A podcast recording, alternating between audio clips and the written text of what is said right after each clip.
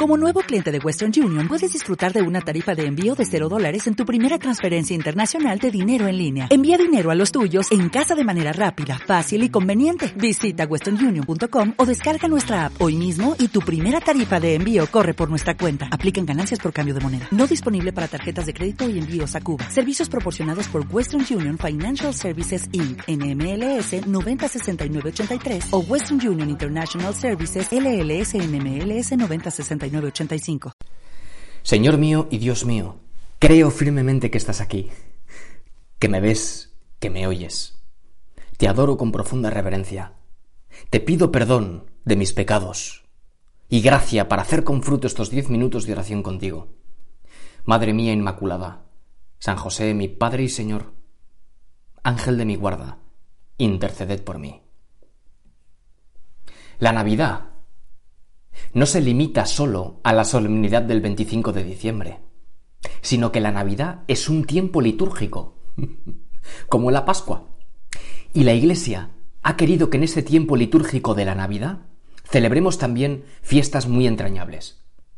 Celebramos al primero de los mártires, a San Esteban.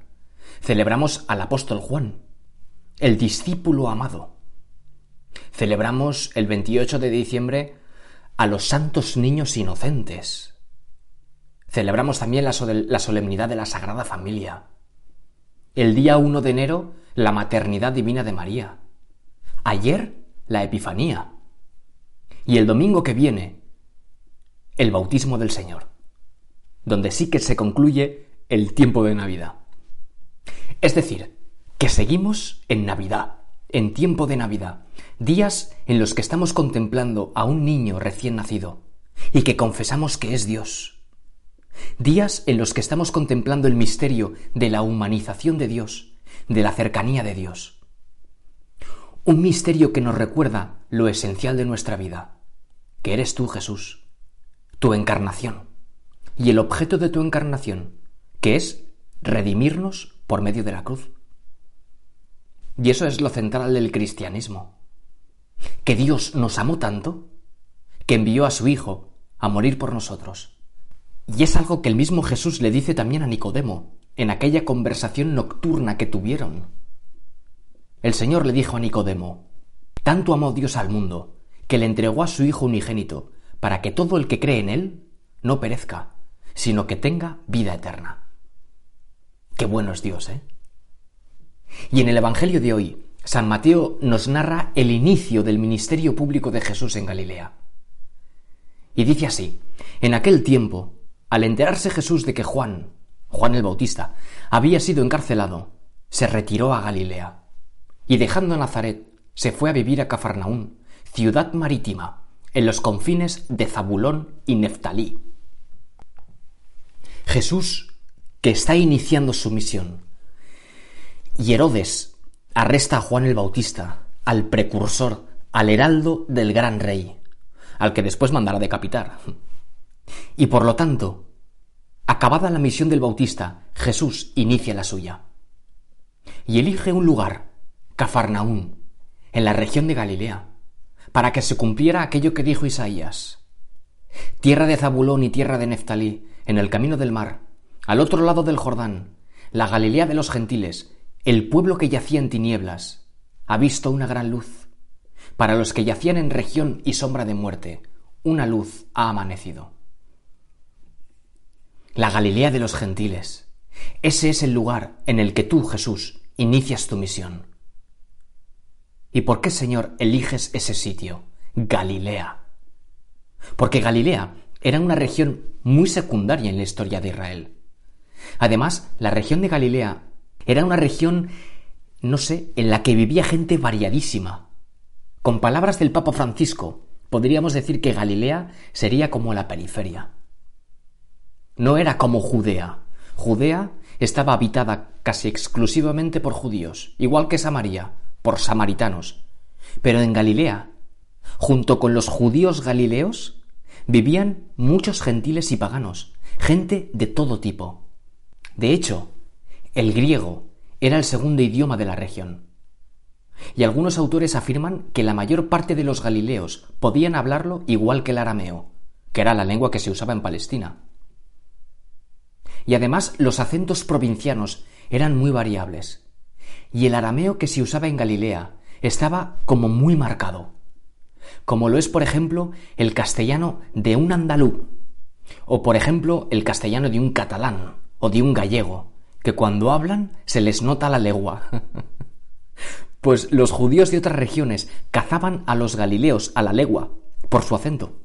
De hecho, así reconoció a Pedro, la criada del sumo sacerdote. ¿Te acuerdas, verdad? En aquella ocasión en la que Pedro se está calentando en la hoguera y una criadilla le dice, tú también eres de ellos, porque tu acento te delata, tú también eres Galileo. Y esa zona mixta esa periferia en la que convivían tantos tipos de gente era una zona que vivía en tinieblas. Un pueblo en tinieblas, es decir, un pueblo alejado de Dios, un pueblo que está en el error, en la impiedad. Pero ese pueblo vio una luz grande. De allí surge una luz, la luz con mayúscula. Es decir, la historia de la salvación no parte de un lugar puro, aséptico, seguro, sino de un lugar mixto donde hay muy poca obediencia a la ley de Dios. Tú, Señor, no inicias tu misión desde un lugar ya preparado, sino que empiezas tu misión desde las tinieblas, desde un sitio en el que hay confusión, gente de todo tipo, caos. Y allí empezó nuestro buen Dios a predicar. Desde entonces, dice San Mateo, comenzó Jesús a predicar y a decir, convertíos, porque está al llegar el reino de Dios está al llegar el reino de Dios. Algunos autores espirituales dicen que el reino de Dios es Jesucristo resucitado en medio de nosotros. Es muy bonito. Jesucristo resucitado en ti y en mí. Por eso pienso que este Evangelio nos va como anillo al dedo. Jesús empieza su misión en una de las regiones más complejas, una región que estaba en tinieblas. Y nosotros, por desgracia, vivimos también en un mundo que cada vez están más en tinieblas. Por eso, Señor, yo que quiero vivir tu misma vida, yo Jesús que quiero hacer del Evangelio mi biografía, yo Señor que quiero seguir tus pasos cada vez más de cerca, con tu gracia quiero ser también luz para este mundo tan alejado de ti, para este mundo que está cada vez más en tinieblas. Señor, tú me pides que en esa sociedad, en este mundo a veces tan oscuro en el que vivo, sea luz, sea un punto de referencia para los demás. Pues Señor, te pido la gracia en este rato de oración, en estos diez minutos contigo, el don, el regalo de reflejar con mi vida tu vida.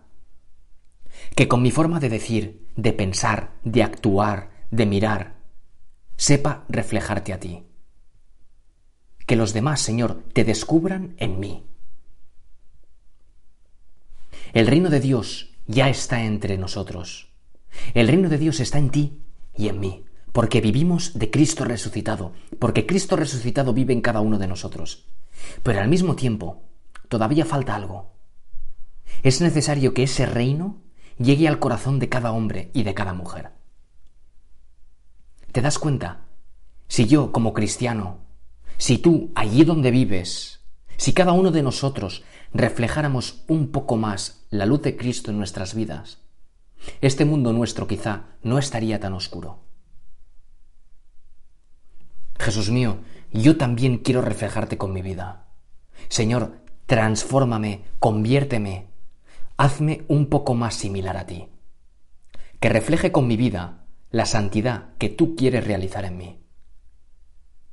Y el camino para conseguirlo, ya sabes cuál es. El mismo Cristo. Por eso acude a Él cada día, Pídele un corazón como el suyo. Señor, te pido un corazón como el tuyo. Y sobre todo, procura comulgarle a diario, recibirle en la Eucaristía, en la comunión. Y en esa común unión, pedirle sus mismos sentimientos, sintonizar con su corazón, dejarte hacer por él.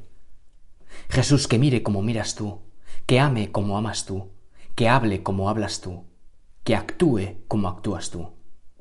Para ser luz y reflejar con mi vida tu vida. Y entonces se podrán aplicar a ti que me estás escuchando y a mí también, con la gracia de Dios, a cada uno de nosotros, esas palabras de Isaías. tierra de Valencia, tierra de Sevilla, tierra de Madrid, tierra de Barcelona, de Pamplona, de Bilbao, o de la ciudad de donde seas. El pueblo que yacía en tinieblas ha visto una gran luz. Para los que yacían en región y sombra de muerte, una luz ha amanecido. Y esa luz, en el siglo XXI, es la vida de Cristo en ti. Te doy gracias, Dios mío, por los buenos propósitos, afectos e inspiraciones que me has comunicado en estos diez minutos de oración contigo. Te pido ayuda para ponerlos por obra. Jesús, que sea luz. Madre mía Inmaculada, San José, mi Padre y Señor, Ángel de mi guarda, interceded por mí.